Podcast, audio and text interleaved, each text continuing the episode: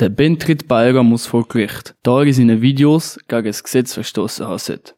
Mit kommenden Videos, vor allem im Vergleich zwischen Ausländern und Schweizer, Unterschied zwischen Schweizer und Ausländern in täglichen Situationen, meistens auf Frauen und Autos bezogen, ist der 27-jährige Schweiz-Albaner in der ganzen Schweiz berühmt worden.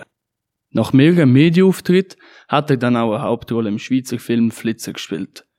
Wie schon gesagt, hat der Bayer noch gern Autos, vor allem schnelle, was ihm dann aber zum Verhängnis wurde ist. Es werden ihm verschiedene Sachen vorgeworfen.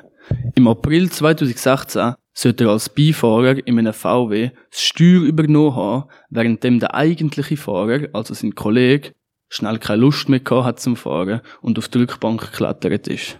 Das Ganze hat er natürlich gefilmt und hat dazu gesagt, so liebe Leute, wir haben einfach keinen Fahrer mehr. Im genau gleichen Monat hat er auch noch gefilmt, wie er seinem Kollegen nachfährt, währenddem der andere Fahrer beim Fahren mehrmals aufsteht und seinen Kopf durchs Dachfenster hebt. Dazu haut der Bayer noch raus. Wir haben da einen Albaner. Der Schippi macht so illegale Sachen und zwar geht er einfach aus dem Auto raus. Die Staatsanwaltschaft sieht die zwei Aktionen als äußerst gefährlich, da er in dem Moment einen Unfall hätte bauen und sich mehrere Leute hätten verletzen können.